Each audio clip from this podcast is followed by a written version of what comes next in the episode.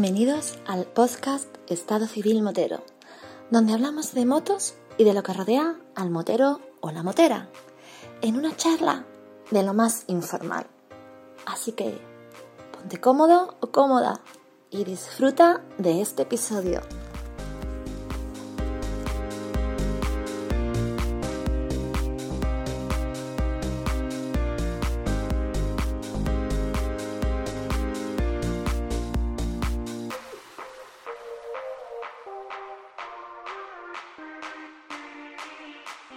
¿Qué pasa, chaval? Hola, buenas noches. ¿Qué tal? ¿Cómo va todo? Buenas noches, José Luis. Oye, una pregunta muy recurrente que suelo hacer de todo y cada uno de los que pasáis por el podcast. Eh, ¿Dónde te encuentras? Mira, ahora mismo, ahora mismo estoy en el salón de mi casa. Mira ahora el sofá y viene la tele. Ahora vas y lo cascas. Vale, y el sofá de tu casa, eh, que está en el salón de tu casa, ¿dónde está situada? ¿Mi casa? En, en España.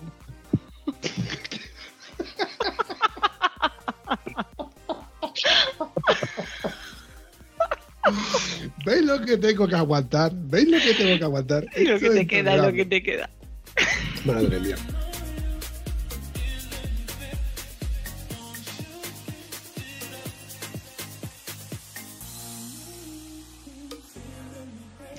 Bueno, José Luis, eh, como veo que tú eres un cachondo mental, no sé si preguntarle directamente a tu señora, si que, que sea un, que creo que es un poquito más coherente. Voy a preguntarle, oye, buenas noches, Esther.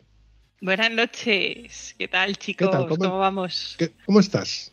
Bien, con muchas ganas de hablar contigo. ¿Y tú físicamente dónde te encuentras? Lo que estaba pensando contestar, no te lo voy a contestar.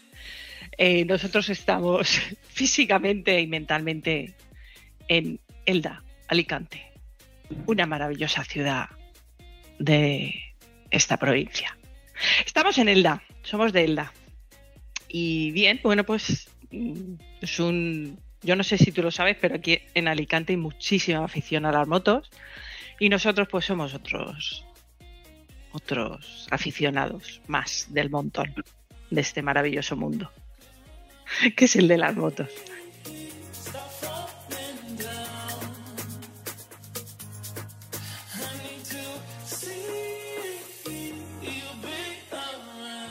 Me río por José Luis y su cara.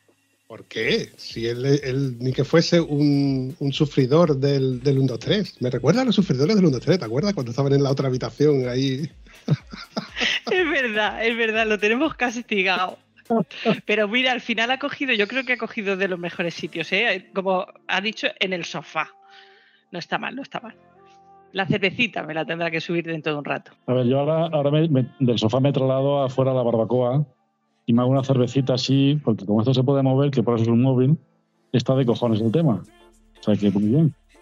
Y bueno, eh, a ver, sufridor. Mm, sufridor para nada. Son moteros y de muchos años. Y ahora muy bien acompañado además.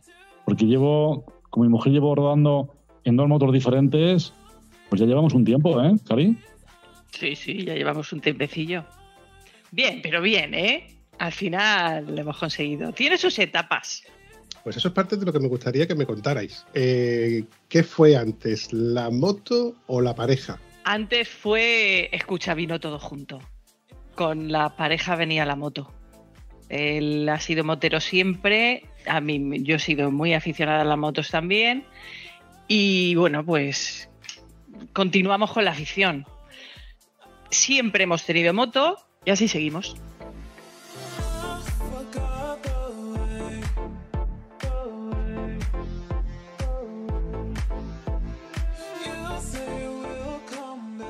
Escúchame, el tema, el tema es curioso porque cuando yo conocí a mi mujer, pues ella no había subido en moto, o sea, había subido muy poquito.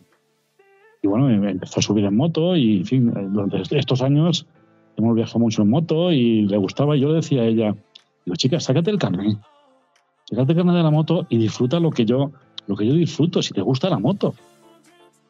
Y chico, poco a poco se fue animando, se fue animando y unos reyes se encontró con una dos y medio ahí en el garaje. y no le quedó más remedio que sacarse el carnet y aprender a llevar la moto. O sea que se podría decir que fue antes la moto que el carnet. Sí, sí, Eso sí, está sí. mal hecho. Eso está mal hecho. Primero hay No. que sacarse el carnet y después la moto. No, no, no, no. Yo te explico, yo te explico. Yo ya tuve un intento de, de sacarme el carné hace muchos años, muchos años. Nuestros hijos eran pequeños, muy pequeños. Pues no sé, a lo mejor el pequeño tenía un añito y el, ma- y el mayor dos. Para tres. Bueno, y una circunstancia, eh, un accidente de tráfico en la familia, de moto además, pues eh, con mu- muy mal desenlace, a mí aquello me frenó me frenó mucho. No es esa otra cara de, de la moto, ¿no? Yo creo que todos cuando nos, sabemos en la- nos subimos en la moto, aunque sea para ir a comprar el pan, como se dice, sabemos, sabemos lo que hay. Entonces, bueno, pues decidí no hacerlo, no sacarme el carné, hasta que mis hijos fuesen un poquito mayores. Sí que es verdad que pasaron los años y ya eran mayores y eso era un poquito lo que a José le, le motivaba a decirme, oye, eh, que ya es hora, o sea, ya, ya es el momento, ahora ya esa etapa ya ha pasado, ya podemos, ya puedes hacer y se lo agradezco todos los días, porque es, eh, para mí la moto es una liberación.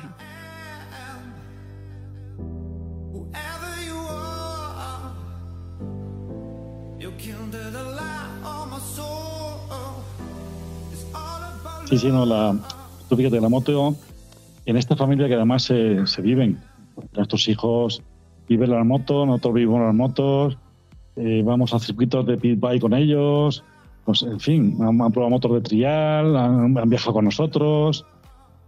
Es una, eh, forma parte de nosotros la moto, forma parte de nosotros. Hombre, también tiene una parte oscura, que es la que contaba mi mujer.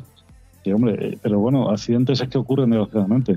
Eso no, no se puede evitar. Pero yo creo que compensa. Las cosas haciéndolas con, con un poquito de cabeza y con, y con cariño, yo creo que, que, que, vamos, que compensa. Te doy totalmente la razón y es algo que hay que connotar porque desde que uno se levanta por la mañana, mm, de hecho ni siquiera sin salir de casa, corres el riesgo de, tener un accidente doméstico. Todos sabemos que si coges el autobús puedes tener un accidente en el autobús. Si coges tu vehículo para ir al trabajo puedes tener un accidente con tu vehículo. Evidentemente cuando tú te montas en moto multiplicas esa posibilidad, pero no por ello uno no deja de hacer las cosas que nos gustan dejamos de vivir por el miedo. Si dejásemos de vivir por el miedo, evidentemente viviríamos eh, en, en- el miedo. Por eso yo invito a todos los que, los que quieran hacer esa cosa que les guste, ya sea pescar, ya sea salir en bicicleta, ya sea jugar a los dardos o, irse directamente al bar, que lo sigan haciendo y que disfruten del momento. ¿Por qué? Porque eso es el único momento donde nosotros los disfrutamos. Todo lo demás es lo que vivimos en nuestro día a día, nuestras facturas, nuestros impuestos, nuestros quebraderos de cabeza, nuestras dolencias. Pero el salir en moto, yo creo que muchos lo compartiréis conmigo en que es nuestro tiempo de evasión, nuestro tiempo de desconexión, nuestro tiempo, nuestras píldoras vacacionales, como también lo he dicho varias veces, y con esto me repito. Cada vez que vosotros decís que, que sí, que esto de, de conducir en moto es peligroso, sí, claro que es peligroso, pero lo hacemos porque nos gusta, no porque sea peligroso. No vamos a matarnos, nadie quiere matarse en moto, ni nadie quiere tener un accidente. De hecho, yo creo que somos incluso mucho más responsables los que vamos en moto que los que nunca han ido en moto. Además, en cierta manera, somos incomprendidos, pero no por. No, no quiero entrar dentro de la, de la, de los tópicos ni de los. Lo que pasa es que tener miedo es muy malo. Y cuando una persona le tiene. Porque normalmente el que no monta en moto es porque le tiene miedo a la moto. El miedo es muy malo, muy malo, muy malo para cualquier cosa. Eso es así. Y los pimientos son asados. Y las papas fritas. cuanto más vivir con miedo. Yo siempre digo lo mismo cuando a lo mejor nos cruzamos con una pareja o matrimonio, parejita o, o dos amigos. Oh, es que estoy, hoy me he venido a almorzar con él, pero estoy sufriendo. Estoy sufriendo porque yo es que lo paso fatal en la moto. No te subas. No te subas. Si a lo mejor a ti lo que te gusta es, no sé, hacer alpinismo o irte a nadar, pues vete a nadar. No sufras. Ahora, si te gusta, atrévete. Dale esa oportunidad, súbete a la moto.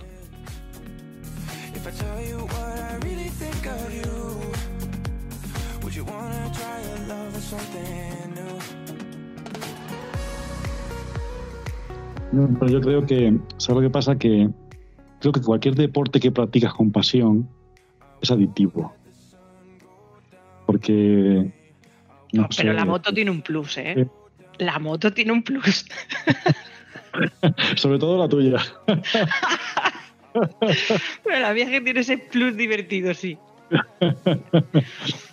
Sí, sí.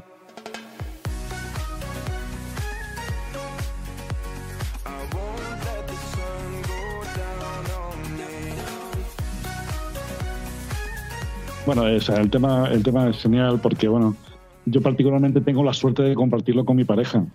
Y vamos en motos y es un, es un, es un vínculo importante para, para nosotros, igual que otra gente practica el paracaidismo juntos. O sea, que, que para nosotros está, es, es bonito, está, está bien. Está bien. Está bien, eh, tú mismo lo has dicho. Tiene ese plus de que de compartir tus vivencias con tu pareja, también tus miedos, porque tú cuando vas conduciendo y ella la llevas detrás o ella va delante, tú también vas controlando eh, que, le, que le pueda pasar o no le pueda pasar algo. Eso también tiene un plus. Pero el saber que ella lo está viviendo, tu, tu experiencia, esa curva, ese adelantamiento, ese frío, ese calor, mm, mola.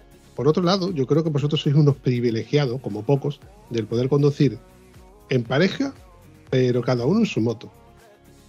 Y ahora viene la parte en la que yo os pregunto qué moto tenéis.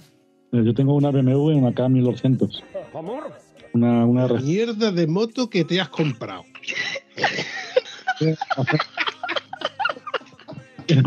¿Pero qué has dicho? ¿Qué has hecho?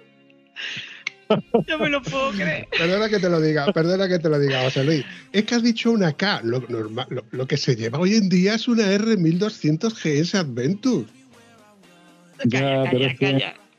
Que pasa es que lomo ya consiente lo que consiente. Ya mi lomo ya tiene años y lleva, lleva mucha carretera. Entonces ya una, una motillo de tabuelete. ¿eh? Mira, José Luis, tú tienes la moto que te salió de los huevos comprarte en su día y con la, con la que tú puedes disfrutar. Punto. Eso es así, compadre. Eso sigue siendo así.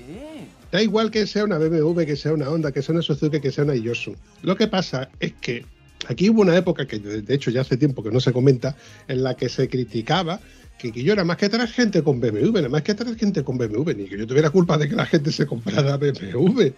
Lo que pasa es que es una moto que ha, tenido, que ha sido un éxito en ventas y que, la gran mayoría de gente tiene. No digo que todo el mundo la tenga, pero sí que es verdad que hay mucha gente que tiene BMW. Escúchame, la BMW mía no ha sido número en ventas.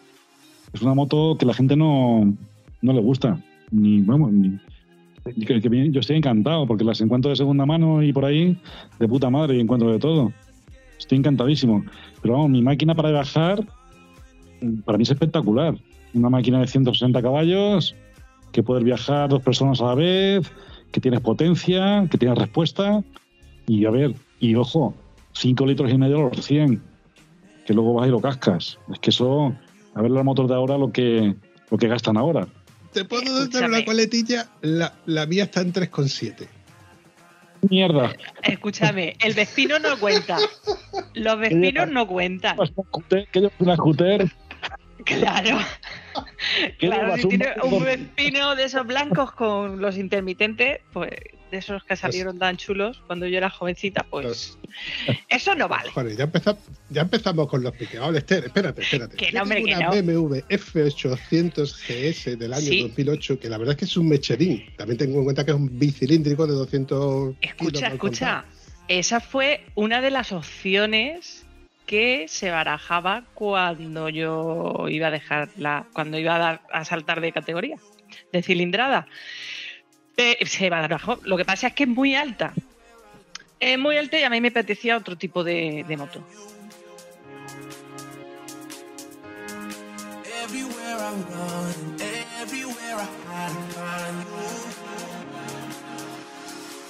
Permíteme que te corrija.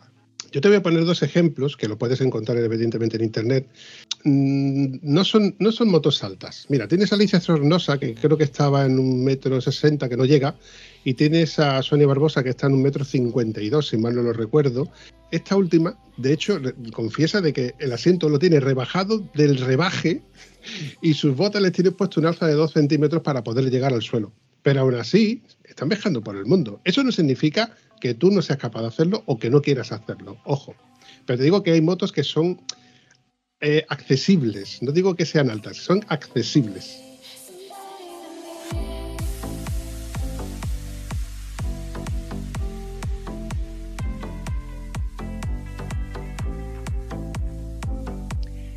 Cuando te diga la moto que tengo yo, lo entenderás. O sea, yo buscaba otro tipo de moto.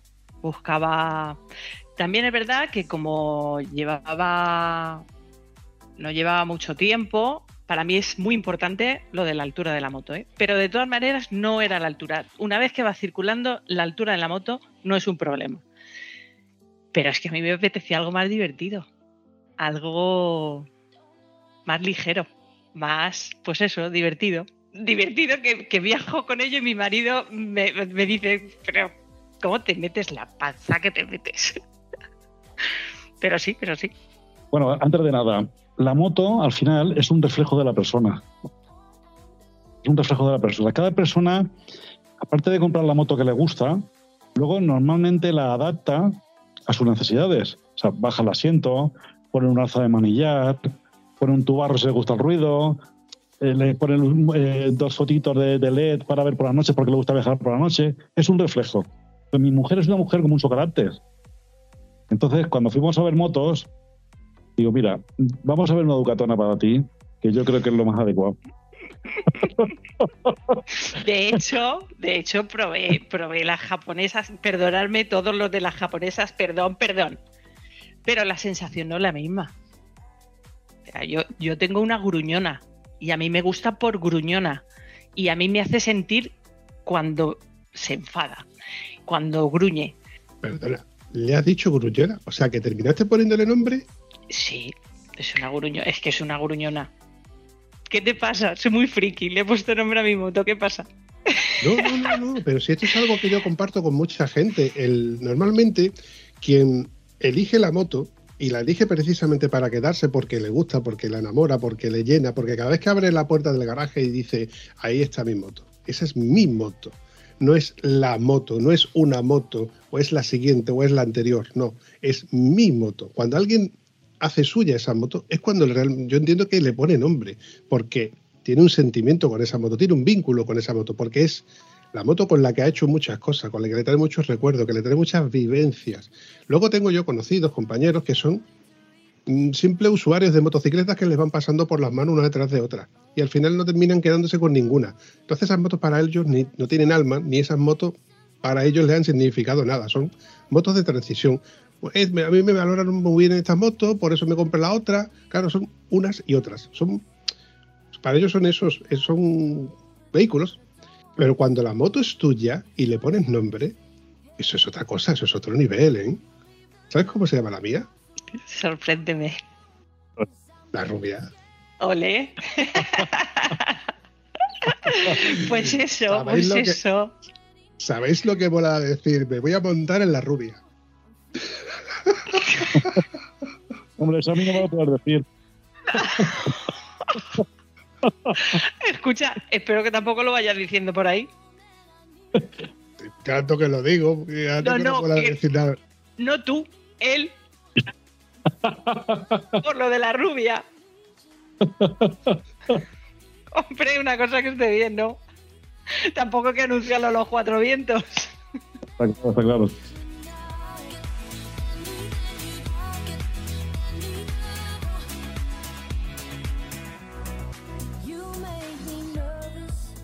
Oye, Esther, la, la, Ducatona es una 838? No, la 696. La 696 del la año. 696 del 12. En 2012. ¿Y tiene kilómetros? Tiene, pues, eh, ahora tiene 28.550 y alguno. Joder, qué maravilla. Sí, eso es una mara. Es una maravilla. Eso es es un gustazo. Yo es, yo de verdad estoy enamorada de mi moto. Es, es- es todo sensaciones. Es, además, yo hablo con mi moto. Yo me subo en mi moto y cuando Ah, vamos, pero la moto- no sé qué has dicho. lo comentaba, lo que comentábamos antes de, de lo que es la, la moto de, de mi mujer. Hace, hemos hecho un viaje este verano de 3.200 kilómetros. Sí, sí, nos hemos recorrido todo, Cuéntame más. todo Portugal, nos hemos recorrido. Ha sido impresionante. Hemos hecho la ruta 222, hemos hecho Porto, eh, el norte de Europa y luego la Nacional 2 entera cruzando todo Portugal. Norte de Portugal, Sí, norte de Europa, has dicho. hay que tener un par de ovarios, así de claro, para una ducatona, una gruñona, que eso vibra más que la madre que la parió. La panza kilómetros, yo con la BMW, ¿eh? suspensión eh, blandita y la hostia y llevo alzas en el manillar y puños calefactables. Pero aquí la jefa se lo ha chupado como una motera, pero con dos ovarios, ¿eh? Manda cojones. Yo la veía a ella, digo huevos. Que la marinera. Y ahí está. No, eh, la moto es. Ella es la hostia. Es una, es una gruñona, lo que te decía, por eso se llama gruñona, pero es que es, es todo sensaciones. Es el, y el viaje ha sido una pasada. El viaje, además, ha sido un viaje bonito, un viaje que lo hemos disfrutado mucho, sin tiempos. Hemos sido privilegiados en ese sentido. Este año lo hemos podido hacer sin tiempos. Y Portugal es impresionante. Impresionante. Me ha gustado mucho, me ha gustado muchísimo su gente, eh, sus carreteras, los paisajes. Estupendo. Que, que repetimos cuando quieras, José.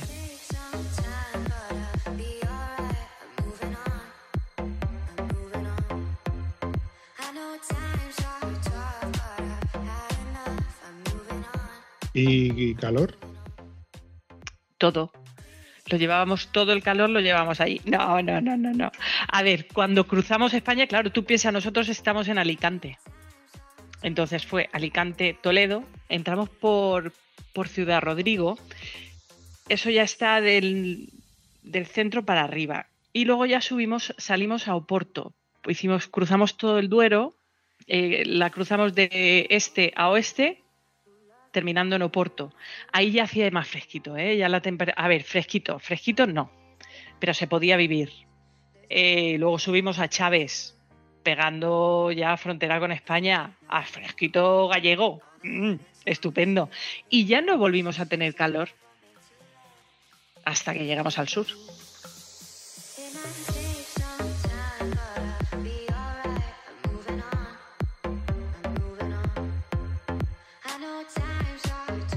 Mira, te voy a, te voy a puntualizar un, un, un pequeño matiz. Mi mujer no es un cono. Que Me adora, me adora. No, no, Y no Lo quiere dormir en el sofá. Los ritmos que llevamos de moto son mm, buenos, muy buenos. Sea, mi mujer, vamos a, vamos a ritmo. Aquí nadie espera a nadie. O sea, vamos súper bien. Porque sabes tú que hay, hay, hay personas que van muy despacito en moto y otras que van más ligeras o más sueltas. Que todo el mundo tiene que disfrutar de la moto, ande como ande y con- dentro de sus posibilidades. Eso es así, compadre. Eso sigue siendo así. Pero bueno, particularmente ella es que anda muy bien. Anda muy bien en moto.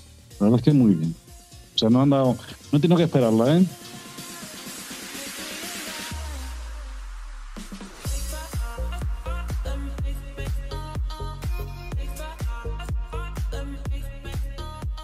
Hombre, doy por hecho que también ha tenido un buen profesor. El mejor. El mejor, te lo digo yo. El mejor. No, bien, bien. Ha sido. Es que, es que he tenido muy buen profesor. De hecho, nuestros amigos. Que por cierto, el otro día en, un, en otro podcast hablabais de las carreteras de, de Huelva y hablabais de una carretera en concreto y solo hablabais de. Siempre hacíais referencia a ellos. ¿Qué pasa? Que allí no hay ellas. Pues sí, sí que hay ellas. Lo que pasa es que precisamente no traje a ninguna de, las conductoras que suelen circular con nosotros en moto porque no coincidió. Es que esta, ten, ten en cuenta que, que todo y cada uno de los episodios, como te comenté al principio, van sin guion. Y la cosa empezó de una cosa, fue a otra, y, y estuvimos hablando precisamente de esa carretera porque dos de los integrantes la tienen que coger prácticamente a diario. Uno de ellos, de hecho, la cogen a diario, Gonzalo. Entonces hablábamos de esa carretera que estaba en unas condiciones que, bueno, deplorables como muchísimas otras carreteras de- de- del ámbito español. Lo que pasa es que, claro, estábamos hablando de que por qué no se denuncia, o cómo se denuncia, o cómo se podría denunciar.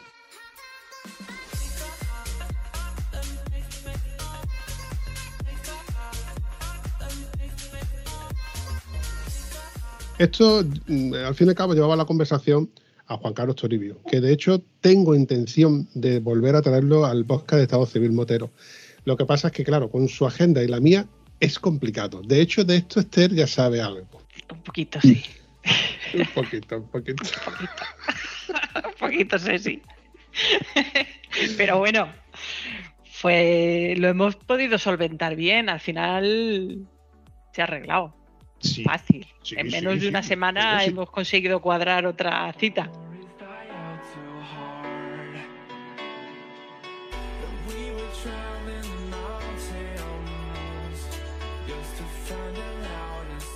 Pero volviendo a la conversación inicial, Estel, ¿cómo te engañé? ¿Cómo me engañaste tú?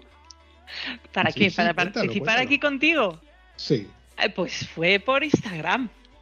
¿Te acuerdas? Eh, espérate que haga yo memoria. ¡Ay, sí! Sí, sí, sí, estábamos, estaba- estábamos hablando de, de los scooters. Sí, sí. Veo que el que no se acuerda eres tú.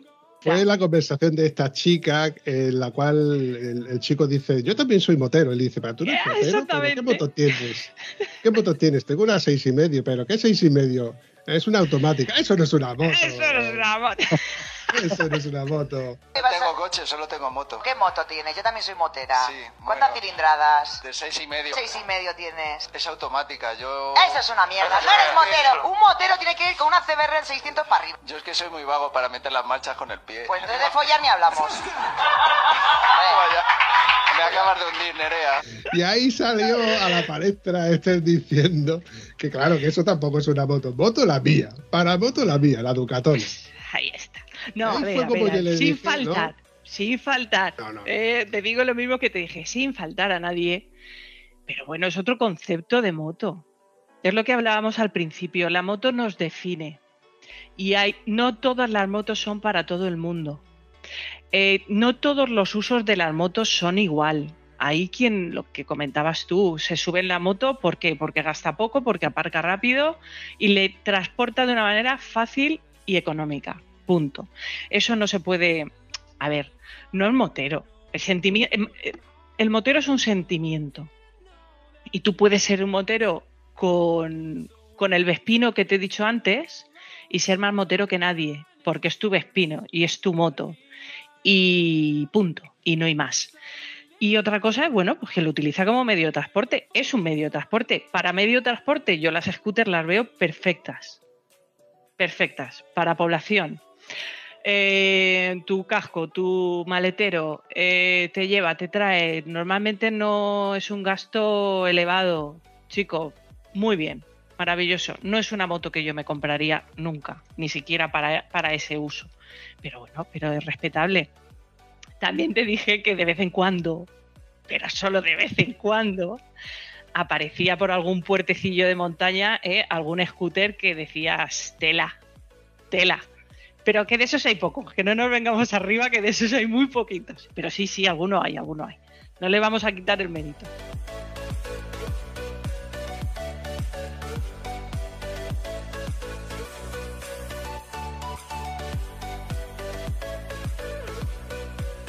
Vamos a ver, una scooter, una scooter es un botijo con ruedas.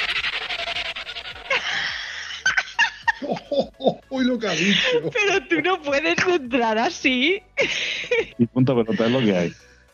Vamos a ver, un motero no lleva una scooter. No, la Un verdad es que no no. lleva- o sea, el- el- el- Permite- per- per- si hablamos de sensaciones, si hablamos de sensaciones, si hablamos de tal, quieres marchas y quieres. Es más, mm, hoy por hoy ya se definen dos tipos de moteros, que son los más puristas que no quieren ayudas en la moto, gente, gente más joven que no quiere ayudas, que no quiere el quit, ni quiere el con- control de tracción, ni quiere ciertas cosas. De hecho, cuando van al circuito se lo quitan. Todo eso se lo quitan. El control de tracción, todo el tema este. Y, vamos, y sabemos de lo que hablamos, porque no sé si lo sabrás, pero nosotros fabricamos deslizadoras de madera. José Luis, que sepas que a partir de ahora, cada vez que ven una K1200 por tu zona, te van a tirar piedras como si no costaran. Sobre todo los chavales que van con las scooters. Yo quiero, yo quiero romper una, una lanza a favor del usuario de scooter, porque, como tú mismo has dicho, existen diferentes tipos de usuarios. Y yo, yo soy el primero que digo que cuando yo veo una scooter y me fijo que el usuario de scooter es un chaval con un casco que no le cubre la cara, con ni siquiera guantes, por no decir no lleva chaqueta, por no decir no lleva ni pantalón largo, sino un pantalón corto, ese no es motero. Porque un motero va protegido. Eso es así. Y los pimientos son asados. Y las papas fritas. Punto. Partiendo de esa base, me da igual si va en una scooter, si va en una 125, si va en una 1000. Ese es el motero, el que va protegido, el que sabe que si te vas a caer, vas a sufrir. Ahora, el otro es el usuario de moto que la coge para ir de un sitio a otro. Macho, yo, si mm, paso calor con mi moto y voy a comprar el pan y tengo que llevar la equipación para ir a comprar el pan sudando como un gilipollas, pues para eso cojo el coche que tiene aire acondicionado. Es así de sencillo. Yo al menos lo veo así. Por eso te digo que yo respeto al usuario de una scooter, ya sea una 125 o una T-Max 500, pero ojo, yo estoy cansado de ver a niñatos, y lo he dicho, lo he dicho en voz alta, niñatos con una T-Max dando motazo para arriba, motazo para abajo, motazo para arriba, motazo para abajo, gastándose miles de euros en piezas de colores a juego con la moto, escapes a carapopi, etcétera, etcétera. Y luego te lo ves en chanclas, En chanclas. porque no quieren pasar calor. Macho, pues ve, cómprate un descapotable, que te sale más barato y por lo menos llevas a tu chica al lado escuchando música. Esa es mi versión del usuario de scooter.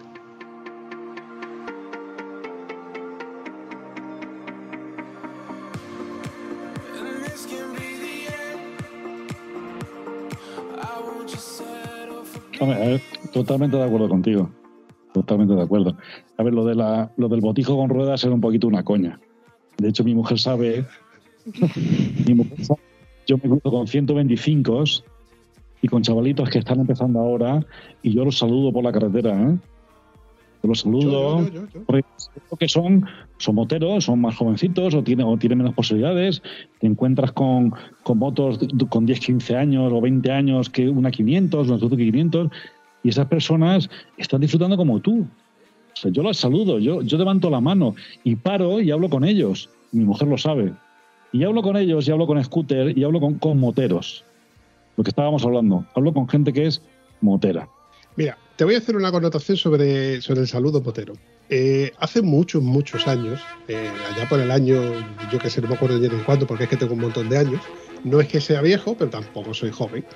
Yo tenía una Derby Variant y yo recuerdo que en, una, en, una, en un acceso a una carretera, en esto que tú sales de un puente y te metes haciendo así un acceso, no era una rotonda, eh, mm, yo iba casi rozando lo- lo- los pedales para coger la curva y me adelanta un chico con una CBR 600. Y el chico con la CBR 600 cuando me adelanta me saca la pierna derecha. Y eso me llamó la atención.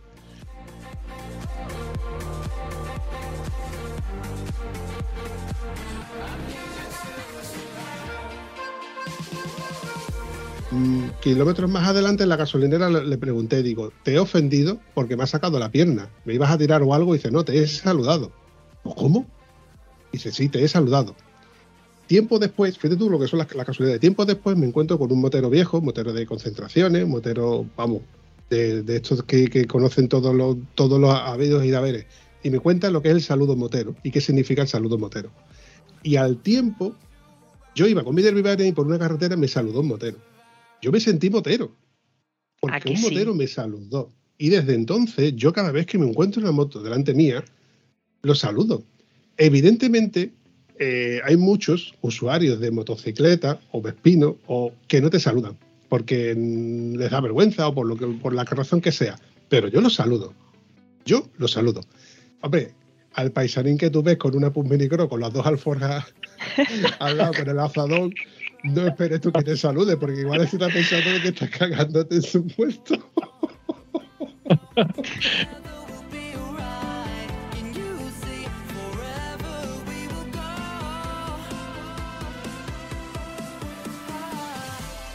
Escuchadme, y poco se habla de un sector, vamos a llamarlo así, de los moteros que a mí me encanta. ¿Qué me decís de, la- de los grupicos estos? De moteros, de Vespas. A mí me flipan. Me flipan cuando voy por los puertos de montaña y me voy a aparecer 15, 20 Vespas, todos con sus casquicos. Van equipados, ¿eh? Normalmente van equipados. Me encanta, me encanta. ¿Qué pasa? ¿Que eso es menos motero? No. Yo pienso que es lo que os decía antes, es un sentimiento. Y esa gente cuida su moto como, como un tesoro que es. Porque, porque es que además es que es así, son, son lujos de la mecánica ya. Eh, yo qué sé, al final es subirte en tu moto, disfrutar lo que te gusta, reunirte con gente porque nos gusta. Es conducir a otro nivel, porque ir a velocidades de 40, 50, 60 kilómetros por hora, porque sabes que no le puedes exigir mucho ese motor, porque en cualquier momento se te puede averiar. Y sabes que la, ruta tiene además ese aliciente. El motero, hoy en día, el primer, mm, la primera pega que te puedes encontrar en una ruta es a ver si no pincho, ¿no? Pero ellos dicen, a ver si no coge perla la bujía, a ver si los frenos no me fallan por aquí, Claro, a claro, ver si claro. pincho. Pero es que, ya se convierte, eh, se convierte en, en una aventura. claro, ese nivel de mecánica ya los, los, los moteros jovencitos no lo conocen.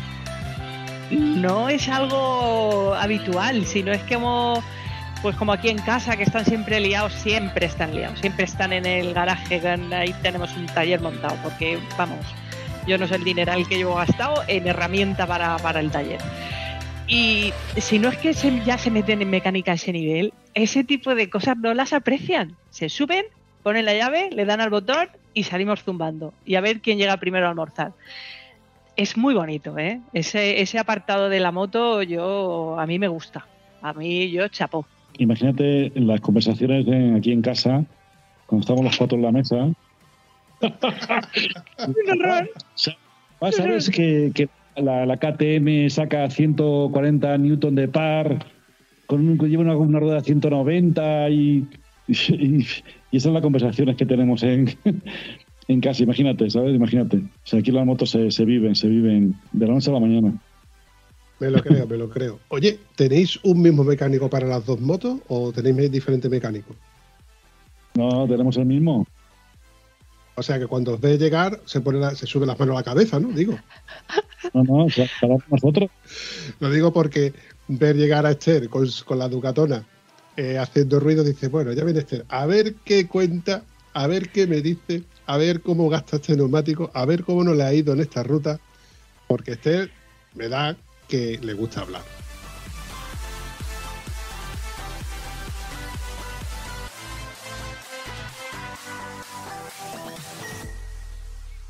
Oye, Esther, eh, conversación de chica a motera a chica motera. Cuando te encuentras a otra pareja o te encuentras a otra piloto, porque en este caso tú eres piloto. Eh, pues es que es una pena, pero nos cruzamos poco. No por nada, porque en mi círculo que lleve en moto eh, tengo dos. Me da más pena las que me dicen, hostia, qué huevos tienes, tía, qué huevos tienes. Me encanta verte, pero es que, pero es que qué, que es que qué, chica, empieza. Si todo es empezar, si es decir, lo hago, si te gusta, hazlo, lo que hablábamos antes. Conversaciones de chica motera, las mismas que podéis tener vosotros, las mismas. Lo que va, lo que no va, la goma, si ha ido, si el puerto tal, o si te ha gustado, exactamente lo mismo. Lo mismo, poco más, es que, ¿de qué te ríes? Me río porque esta parte es la que yo debería de, de taparte a ti los auriculares o quitarte los auriculares y, y yo decirle a José Luis, José Luis, las conversaciones que tenemos los moteros es qué bien le queda el mono a la chavala aquella que se ha bajado de la Ducati. Pues, pues, pero eso ya está, ya se dice una vez y ya está, ya no tiene más. También es verdad. A ver, que no te engañen, que ellas también lo dicen, ¿eh?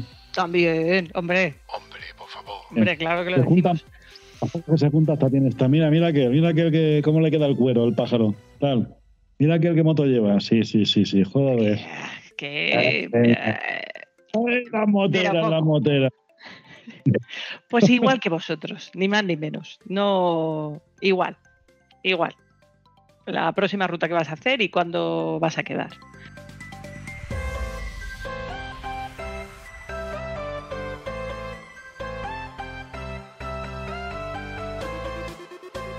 Hay una cosa que yo uso para desmitificar eh, al motero, porque el que no es motero en sí no sabe cosas como, por ejemplo, que sí no sabemos nosotros. La, la moto tiene su glamour, ¿no? Tiene ese pasar bonito, ¿no? De la moto haciendo el sonido este característico de, por ejemplo, el del Ducati o el de una BMW bicilíndrica. Pero en la moto se sufre. La moto se pasa calor en Pollas. verano, se pasa frío en invierno, estás eh, en constante peligro, eh, hueles mal. Ya no hablemos de cómo sale uno despeinado. Bueno, en el caso de José Luis y el mío, no, porque ya estamos, ya tenemos pocos pelos que, que peinar, ¿verdad?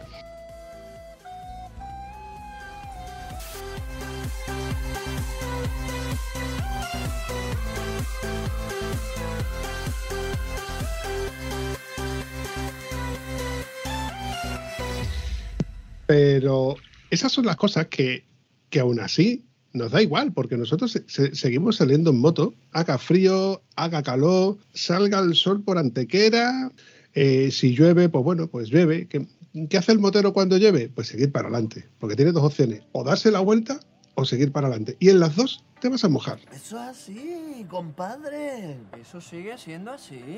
Pues imagínate, con la fama que tenemos las mujeres, de. Bueno, la fama, y es que es una realidad. Viajar en moto, con lo que yo conlleva para el equipaje. ¿Qué me dices del equipaje?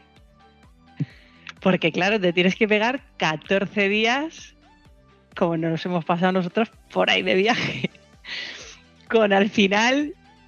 Eso, ¿ves? Eso sí que me lo pregunta mucho la gente. Oye, ¿y cuando viajáis en moto, qué lleváis?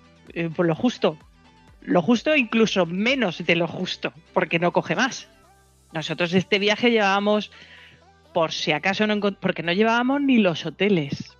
Cuando decimos que es un viaje, no, no, no, no llevábamos nada. A la aventura llevábamos el de Toledo, que ese sí que era salir de casa, íbamos a Toledo a dormir. El, de, el, de, el primero de Portugal, y ya está. Y el de Oporto, el de Oporto también lo llevábamos. A partir de ahí ya era aventura, porque no sabíamos tampoco ni si íbamos a empezar la Nacional 2 a mediodía y íbamos a avanzar o íbamos a quedarnos allá a dormir. Nada, todo. De hecho, nos encontramos sin hotel dos noches. Como llevábamos la tienda de campaña, pues tampoco pasó nada. Pero sí, sí, no encontramos hotel. ¿Qué pasa? La ropa puedes llevar la que llevas. El pantalón de la moto hubo un día que casi sale andando solo. Llevaba ya seis días con el mismo pantalón. que digo, lo planto aquí y se va andando solo la moto.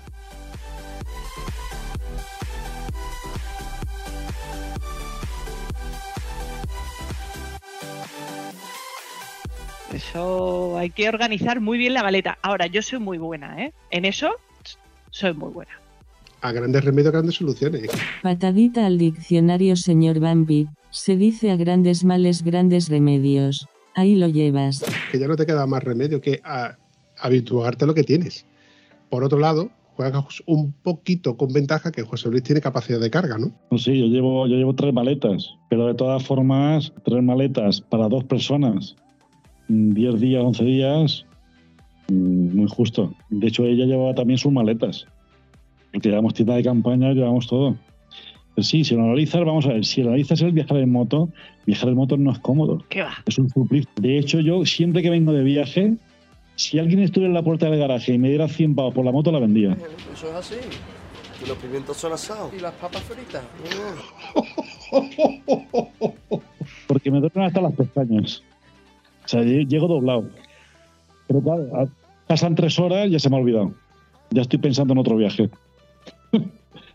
¿Por qué? Porque gusta. Pero que en la moto no se pasa. Hay, momentos que se pasa muy mal. Hay momentos que se pasa realmente mal. Que dices, ¿qué coño hago yo aquí encima de, un- botijo? De aquí pelándome de frío, mojándome y jugándome el culo aquí con, lo, con, lo- la que está cayendo. Y, pero bueno, es, son momentos que luego quedan como, anécdotas de tu vida, como, en fin. Está, dentro del paquete. O sea, eso va dentro del paquete de la moto. Normalmente los momentos mayores son los más agradables. Por eso luego vuelves. Sumar el hecho de que ninguna agencia de viajes te va a vender y te va a, te va a ofrecer el viaje que tú has hecho con tu moto. El viaje que habéis hecho todos y cada uno de vosotros, todos y cada uno de los que me estáis escuchando ahora mismo, ese viaje, por mucho que una, una agencia de viajes te lo quiera organizar, no te lo va a vender, no te lo puede ofrecer. Porque esa vivencia, esa experiencia, ese sitio en el, que tú te has encontrado sin gasolina y tienes que buscar la siguiente, esa vez en la que tú dices tengo hambre, no sé si parar en ahora o parar en la siguiente, o mm, ir a comer algo y resulta de que no tienes para comer y buscarte la vida, ese, ese sobrevivir en la carretera, eso no te lo vende nadie. Eso tienes que ser tú el que te lo tiene que buscar. Y esas vivencias y esas experiencias no te las va a vender nadie.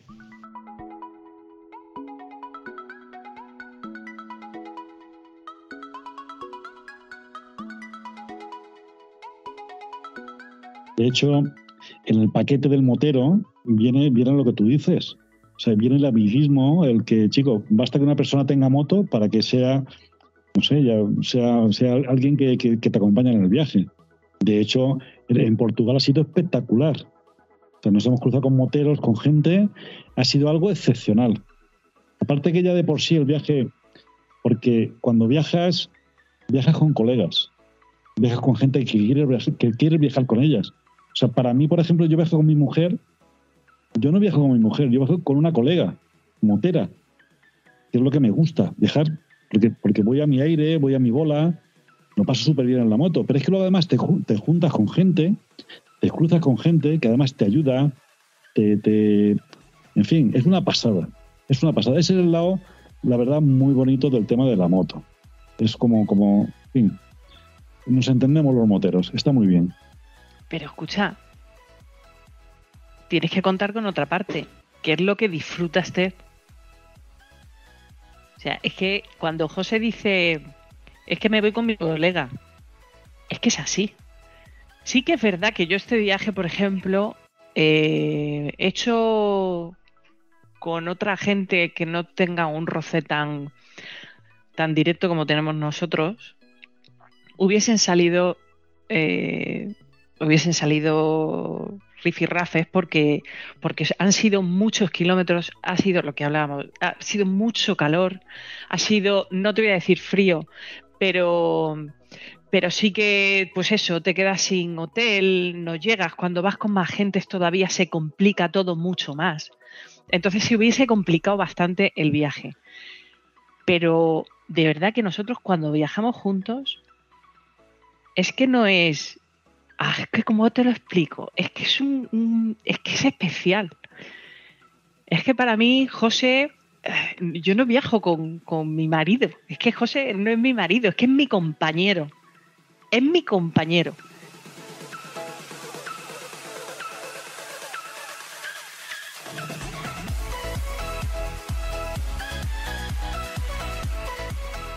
Y, y es mi compa es, la persona que sabe cuando me duele el culo de, de llevar ya 400 kilómetros casi sin parar en la moto y me mira la cara y sabe lo que me está pasando y si me tiene que dar así una colleja me la da y me dice venga tira para adelante que tú puedes o al revés y viajar en moto yo no nosotros en casa no nos planteamos viajes que no sean en moto esta mañana creo que le estaba diciendo, cuando íbamos a desayunar, le estaba diciendo, bueno, entonces, venga, ¿y el verano que viene qué? Y me ha dicho la transpirenaica. Digo, oh, eso se queda cerca. Dice, ¿qué estabas pensando? Digo, Bosnia. o sea que, que es que no, no, no, nosotros no pensamos en, no nos planteamos un viaje que no sea en moto.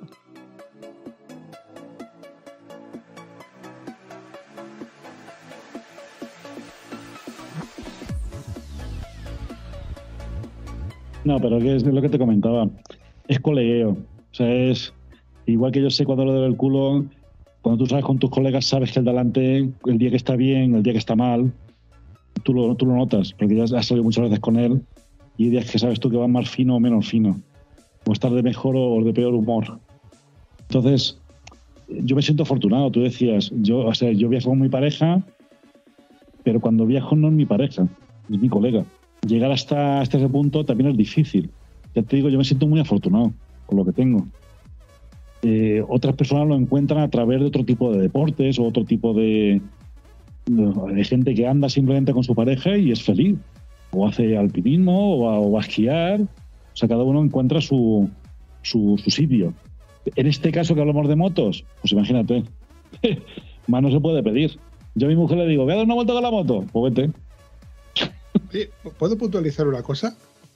Tanto, tanto, tan bonito es, todo lo que me estáis contando, como también tiene su parte, su parte en contra. Porque cuando, por ejemplo, cuando llega un cumpleaños o cuando llega Reyes, ¿qué le compro? ¿Qué le hace falta para la moto?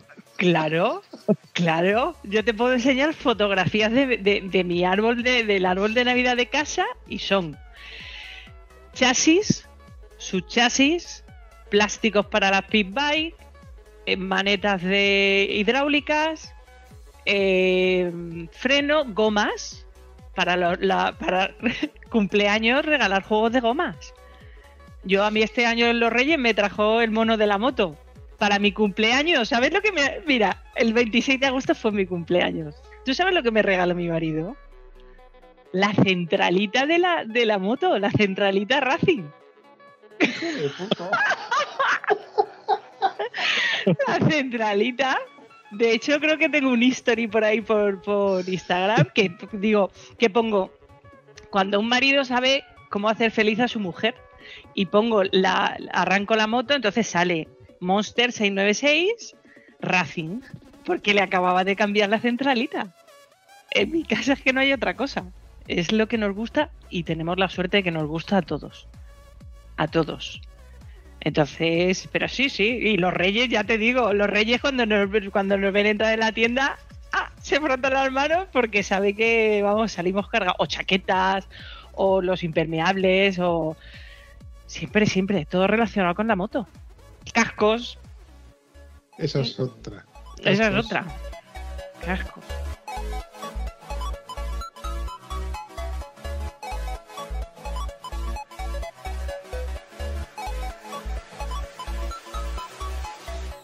Todo esto tiene una parte negativa, claro.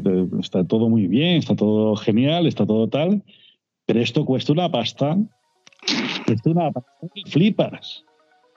Porque es que ahora mismo tenemos dos motos, más otra 125 que está el pequeño sacándose el carnet, más otra 125 que tiene el mayor que está sacando también el canal, el canal del coche, más las pit bike que están en el garaje, con lo que eso implica de seguros, de ITVs, de gomas para el circuito. Es brutal, brutal. Pero bueno, palos a Y lo- gusto no duelen. Lo que hablábamos de los viajes, viajar en moto 2 al precio que está la gasolina. de eso poco se habla. Es, es, es, ya te tiene que, a ver, para nosotros, eh, tú, si lo analizas, si a mí no me gustara la moto, sería absurdo ir en moto. O sea, si no la viviera como, como la vivo.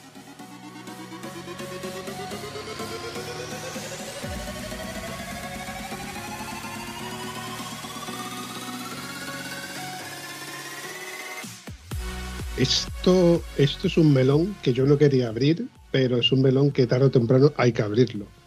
Al precio al que se ha puesto la gasolina, eh, tener moto es un artículo de lujo, pero era un artículo de lujo que una vez que ya la tienes, pues mira, salir con la moto nos sale pues 20, 20 euros, ¿no? Y el desayuno pues 10 euros, por ejemplo, ¿no?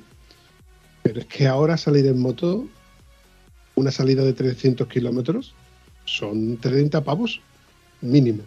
El desayuno, 10 euros. Si almuerzas, son otros 20 euros más. Y si vuelves, porque has hecho la ruta un poco más larga, son otros 30 pavos. Se te van 100 euros por piloto eh, en el día de, sa- de salida. Así es. Es un. Es un. A ver.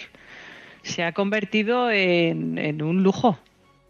eh, salir en moto es, es- es un dineral. Y al precio en el que están los neumáticos, yo le cambié los neumáticos hace poco al 800 y a, ver, a precio de neumático un poco más barato del, del que yo tengo, siendo primera marca, estamos hablando de 300 euros por, por juego de neumáticos. Claro. Y, ojo, en una moto que yo le puedo sacar entre 10 y 12 mil kilómetros. A la Ducatona tú no le sacas 10 mil kilómetros. Que va, que va. Que va. 340 costó, eh, costó el último cambio de gomas. Y lo que pasa es que, bueno, este, no, no me lo apuro todavía. Yo espero hacerle, pues llevará, con el viaje de Portugal, llevará 5.000 kilómetros o sí. Aún me queda, ¿eh? Aún me queda algo más. Pero claro, es que la de José también son 300 y pico que se... Bueno, mira, en septiembre los seguros de las dos motos. Ahí lo llevas, Que también han subido. que también han subido. Espérate a que los críos se saquen el carnet, que por ser novatos, por ser Nobel. conductores Nobel, estamos hablando de seguros de 400, 500 y 600 euros. Ya tenemos uno que ya lo tiene ya. Que se está enfilado para el coche ya. Que ahora hay que sumarlo también. Pero sí, sí, pero jo, es. Pero bueno, al final es que es nuestro. eh, hay quien se lo gasta en ropa, pues yo me lo gasto en gomas. No, no, no. sí, sí, ¿Qué yo- hacemos? Yo, yo sigo buscando mi propia excusa para decir por qué me quito de esto para luego seguir saliendo en moto. ¿Por qué? Porque me gusta, porque me encanta, porque me, me evade, porque necesito esos 5, 10 minutos, 2 horas, 6 horas que estoy montado en moto para desconectar, para seguir el lunes yendo ya a trabajar, para, para pensar que cuando llegue el viernes, si puedo el sábado salgo por la mañana con- en moto. Y si no puedo salir en moto, pues evidentemente pues, mi otro hobby es el podcast, que también tiene un dinerito invertido, ¿eh? Ojo. Esa es Sí, otra. sí, sí, sí, tiene que serlo, tiene que serlo.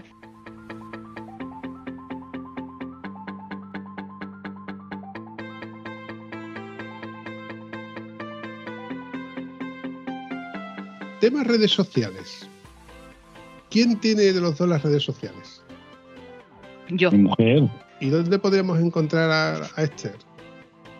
Esther and Company en Instagram. eh, no me podía llamar de otra manera.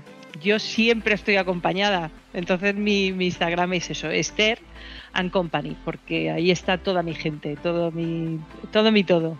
Pero es un, a ver, es muy sencillo, ¿eh? No eh, subo subo lo que quiero recordar, lo que me gusta llegar rápido. ¿Sabes? De hecho, el viaje de Portugal lo voy subiendo poquito a poco. Cuando me apetece recordarlo, entro, venga, va, hoy voy a subir este día. Lo tengo para eso, ¿eh? Para, bueno, pues un poco reírme también cuando puedo, porque el otro día, lo del rally, no sé si lo has visto. Cuando nos No, quedamos cogidos, pues nos quedamos cogidos por el rally, eh, íbamos con la moto, fuimos a un puerto de montaña y había un rally. Y bueno, nos quedamos atrapados por el rally porque se suponía que iba a terminar un poquito antes y decidimos quedarnos a verlo. El caso es que se pincha un coche. ¿Dónde se va a pinchar el coche? Con nosotros, delante de nosotros. Claro, era el segundo pinchazo ya. No tenían rueda de repuesto y se quedaron allí con nosotros. Bueno, pues tuvimos ocasión de ver el coche, una pasada, una pasada. De ver el coche, montarnos dentro, pero claro, a ver, ¿quién se ha subido en un coche de rally con el mono de la moto? ¿Eh? Con su chepa incorporada. ¿Eh? Y sus botas, bien grandes. Unas botas Racing, ah, bien grandes. Pues yo, yo me he subido. ¿De cómo? Pues el problema no fue subir, fue casi casi salir. Es una pasada. Es, el coche era una virguería, una virguería. Además lo llevaba el muchacho muy bien preparado, muy, muy chulo. Me encantó la experiencia. Pero eso, había que subirse y bajarse de, del coche. Mira cómo se ríe José, porque como me grabó él. Claro, es que luego. luego Ah, que hay, ah, que hay un vídeo. Sí, sí, sí, sí. En Instagram Sí. está. En Instagram. Eh, claro, me graba y luego se ríe de mí. Pero bueno, nos reímos todos, ¿eh? porque yo también me he reído mucho cuando he visto el vídeo. Lo pasamos bien. Ah, está chulo, está chulo. Muy buena gente, además.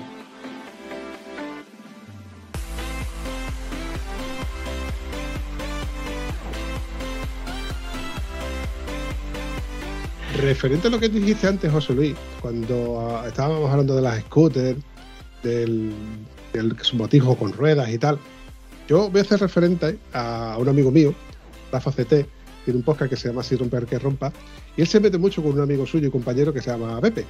Dice que se ha comprado, eh, este chico se ha comprado una Honda XADV Advent, XADV 7,5, que es el, el scooter este 7,5 que tiene ruedas así como si fuera...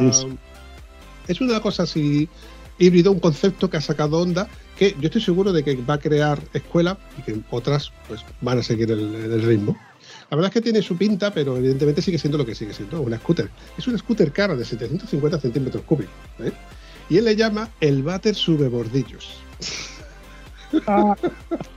Digo, hay que ser hijo de puta para la foto de tu compañero llamarla así. Pero bueno, claro, eh, volvemos a lo mismo que estábamos diciendo antes. Yo respeto a todo el usuario de la moto que la use para, para, para sus. Pero es fácil descubrir quién usa la moto para salir en ruta o para ir a comprar el pan. Sí, se ve, se ve. Además, no es habitual. Un motero no es habitual.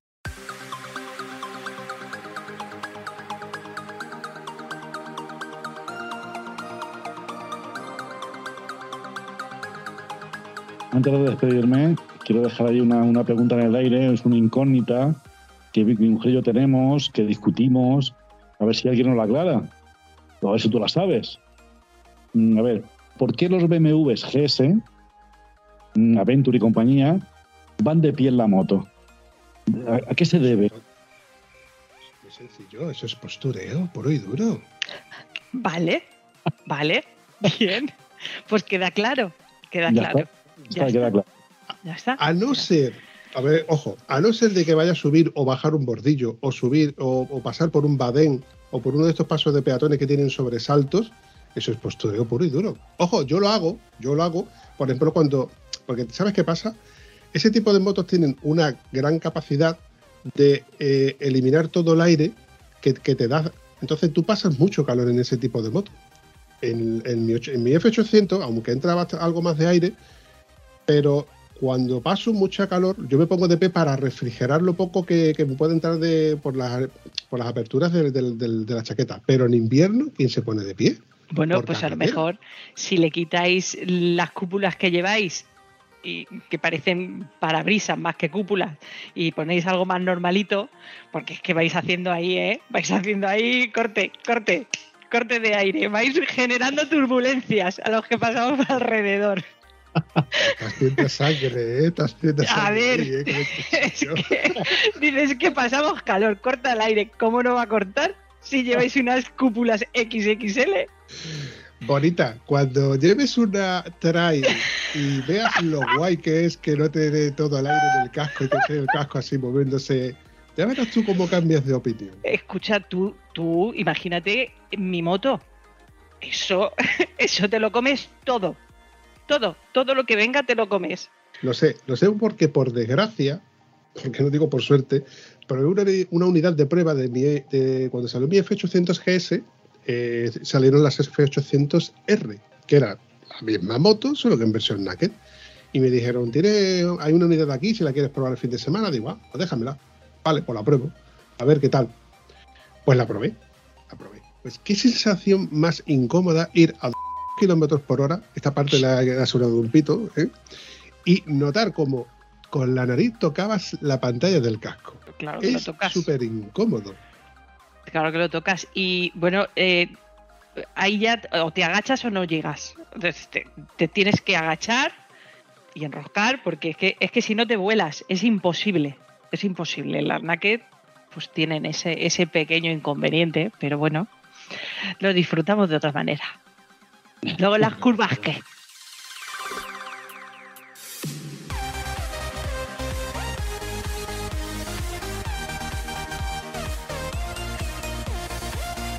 Ahí sí te doy la razón. La moto sí la noté mucho más ágil que la mía, mucho más ratonera. De hecho, es que te Sí. incitaba. Es Sí, que te sí. incitaba.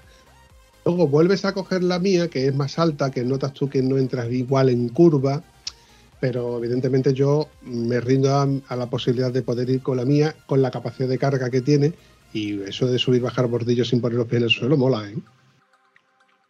Escúchame, yo cuando cojo la, la de mi mujer, Yo digo que voy a agarrar el palo a la escoba. Amor. Porque Nos- vas, vas agarrado a un palo y delante no hay nada. Es que no hay nada. O sea, está el manillar y no hay nada. Claro, en la mía, imagínate, la cúpula, los relojes, la hostia, en fin, llevan moto delante, pero ahí no hay moto. O sea, la verdad es que es increíble. o sea, que es, ya te digo, agarrar el palo a la escoba. Lo de la escoba, no sé si lo dice por mí o por la moto.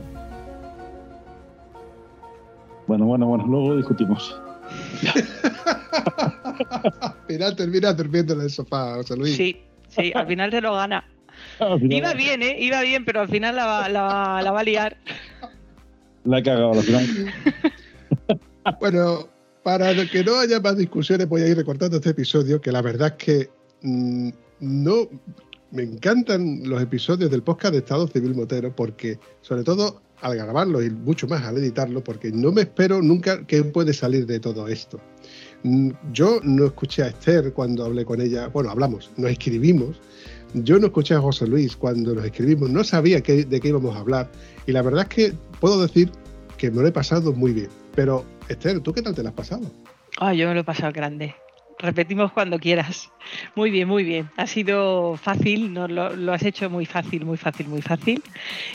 Y te doy las gracias porque, porque ha sido una experiencia maravillosa. Y a mí esto de las experiencias me gusta. Así que, chapó, gracias. ¿Y tú, José Luis, qué tal Sí. te lo has pasado? Ah, muy bien, muy bien, muy bien. sí, sí, ponte, ponte las gafitas que, que has quedado como Dios. ¡Ay, me encanta! ¡Me encanta! Yo quiero unas. Muy, bien, muy, bien. Muy agradable, muy agradable. Me he sentido entre amigos, están, están muy bien. Pues nada, chicos, para mí. Un placer. eh, bueno, el placer ha sido para mí. Mm, Me ha encantado. Os mando un abrazo y si por, pasáis por Huelva en otra ruta que, que hagáis por aquí, no dudéis en pegarme un telefonazo, que seguro que nos vemos. Y bueno, abrazo. Chao. Encantado. Hasta luego. adiós. Adiós. Adiós. Si te ha gustado este episodio, puedes comentarlo en cualquiera de nuestras redes sociales. Es gratis y nos ayudas a seguir creando contenido. Y si además nos ayudas a compartirlo, nos haría mucha ilusión. Bueno, a la Vampi sobre todo, que es quien se le ocurra. Espero que os haya gustado tanto como nosotros. Hasta el próximo episodio.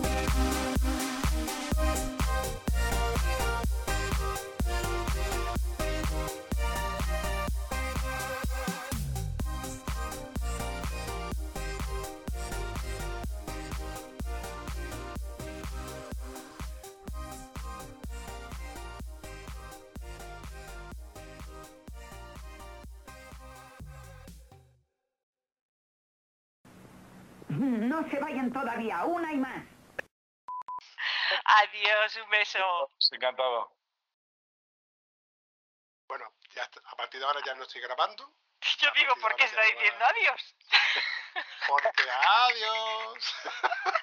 Hasta luego. hasta luego. Escucha, y te digo a ti lo mismo, si cuando te pongas a editar esto no hay por dónde cogerlo, tú tranquilo que no nos vamos a sulfurar porque no lo saques, ¿sabes? Te recuerdo, amiga mía, que en peores plazas he toreado. Eso sí es verdad, eso sí, eso sí es verdad.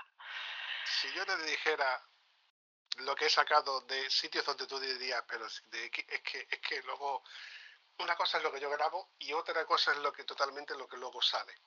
Sí que me hubiese gustado escuchar mejor a José Luis, porque a ti se te escucha divinamente bien y a José Luis, evidentemente la diferencia es muy grande. No es que a José Luis se le escuche mal, porque se le va a escuchar bastante bien, pero la diferencia es grande. ¿Ya? Tenéis que decir adiós. es que no Si, si no nos avisas, adiós. Tenéis que decir adiós. Bueno, he llegado a la hora de, de episodio, no quiero alargarlo mucho más. Si se os ocurre alguna historia, alguna vivencia que queráis contarme, aprovechad ahora para meterla. O, como dice mi amigo Roberto Naveiras, calla, habla ahora o calla para siempre. ¿Se ocurre alguna historia que haya pasado? Curiosa, simpática, con los críos, con algún amigo, o alguna historia de algún gilipollas, que también los hay.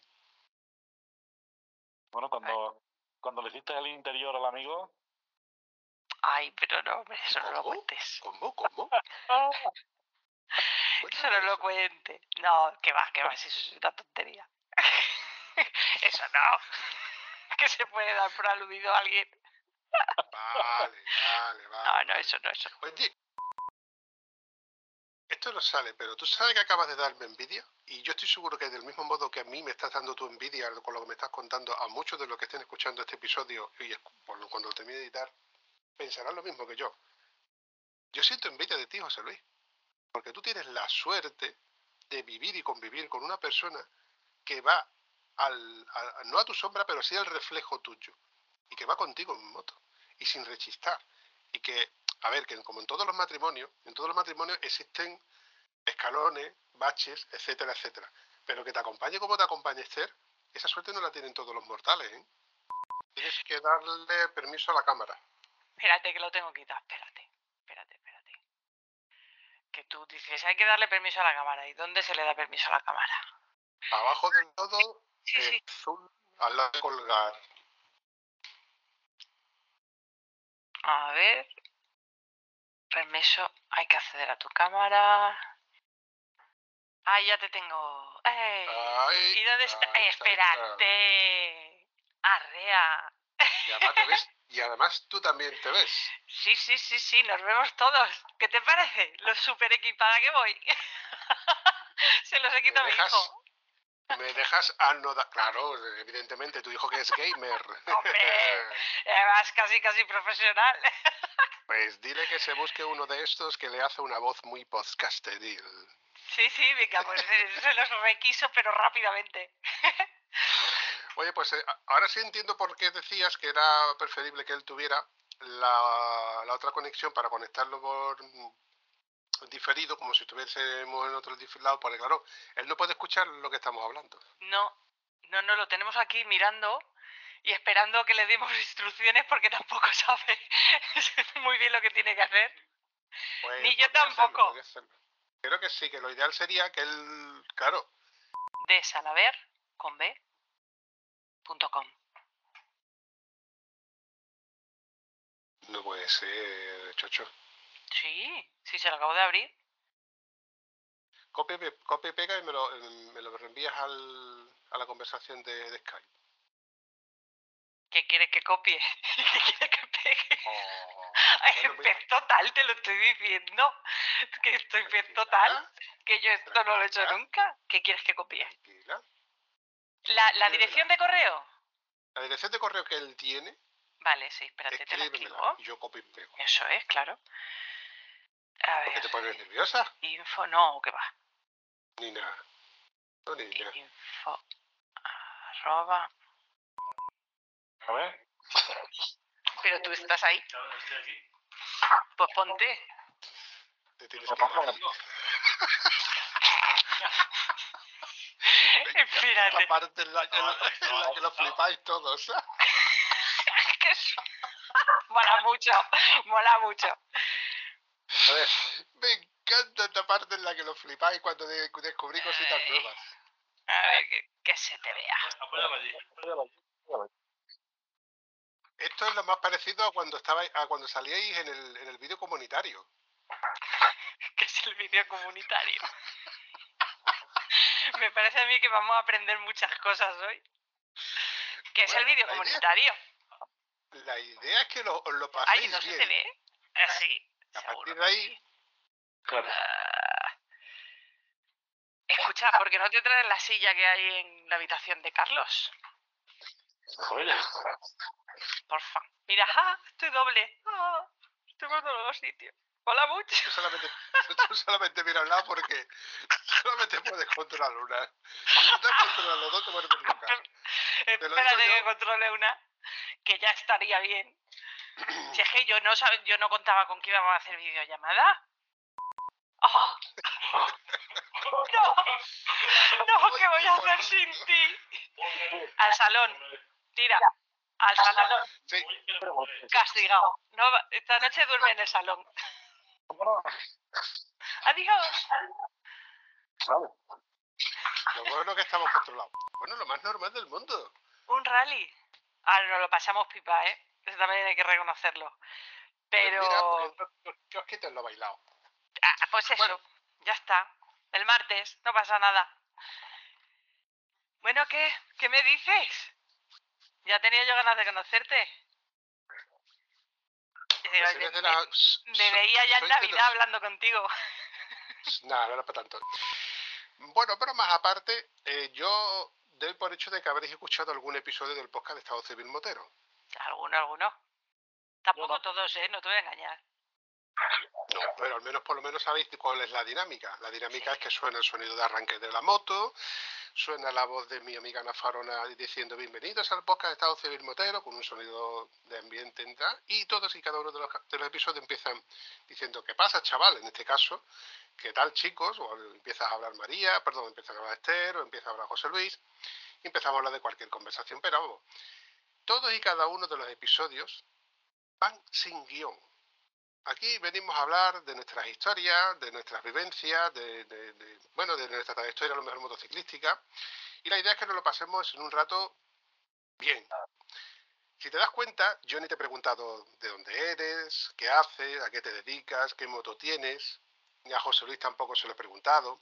Yo me puse en contacto contigo ¿por qué? porque salió la conversación y dije, oye, ¿tú haces algo, te interesa, te viene bien, te mola? Y eso es lo que, a lo que yo me dedico a ir cazando gente anónima, traerla aquí y que cuente sus historias, sus vivencias. Y eso es lo que vais a escuchar en todo y cada uno de los episodios. Lo bueno es que a vosotros nos da vergüenza, lo bueno es que vosotros no estáis cohibidos, porque hay muchos que los que hay que tengo que decirle, no os preocupéis, que esto luego no duele, que esto es un ratito que lo pasamos bien. José Luis, ¿tienes alguna pregunta, alguna duda? No, ninguna. Está claro. Cristalino. ¿Eh? ¿Se lo oye bien? ¿Se lo oye bien? Ahora, ¿Se lo ahora, oye se, bien? oye- ahora se lo oye un poquillo mejor. Ahora se lo Sí, oye sí. un poquito mejor. Bueno, No me muevo. no te preocupes. No respires. Eh, yo le he pedido paso. Al igual que José Luis, o Esther a José Luis, etcétera, etcétera. ¿Vale? Perfecto. Va a ser, José Luis, la primera vez que tu mujer te va a pedir permiso para hablar. Coño, está grabado, ¿verdad? Toma nota, ¿eh? Está, Toma está, nota. no Escucha, a mí, me va, a mí me va a costar, ¿eh? Yo no sé si voy a ser capaz de no Eso. interrumpir la conversación y pedir permiso. No lo tengo yo tan claro. Es que eso hay que practicarlo. Y yo hace muchos años ya que dejé el colegio. No lo sé. Lo voy a intentar. Por lo menos lo prometo, lo voy a intentar. Va a quedar grabado, ¿eh? Va a quedar grabado. No te preocupes. ¿Dudas, preguntas? Que no sé si voy a ser capaz. o lo, lo prometo, pero venga, va. No, nada, ¿no? Se oye todo bien, todo está correcto, todo maravilloso. Pero si a ti ya te estoy escuchando, me lo estoy preguntando a José Luis. Cállate ya el rato, anda. Cállate un poquito que vaya pena. José Luis, que conste que me estoy tomando la licencia de decir a tu mujer que se calle. Me parezco al emérito aquel. de, ¿Por qué no te callas? Que aprovechar de la distancia, ¿eh? Si estuvieras más cerca no lo harías. Yo, como veréis, me mantengo callada, ¿eh? No, no quiero generar polémica ya de primeras. Ver, veremos. Ya me echaréis de menos en la conversación y diréis, Esther, habla un poco, puedes comentar. Pero en fin, No me creo nada. Ya No veremos a ver, ya veremos a ver. Ya estoy. Pues ponte, ponte cómodo. Bueno, Tú como en casa, José. Sí, ¿verdad? Claro, tú como si estuvieses en casa. Sin problema. sí, sí, eso, toquetea. Venga, a ver si te sale otra vez. Esto, esto es sencillo. Cuatro, tres. Eso es, to- eso es to- eso es todo, amigos.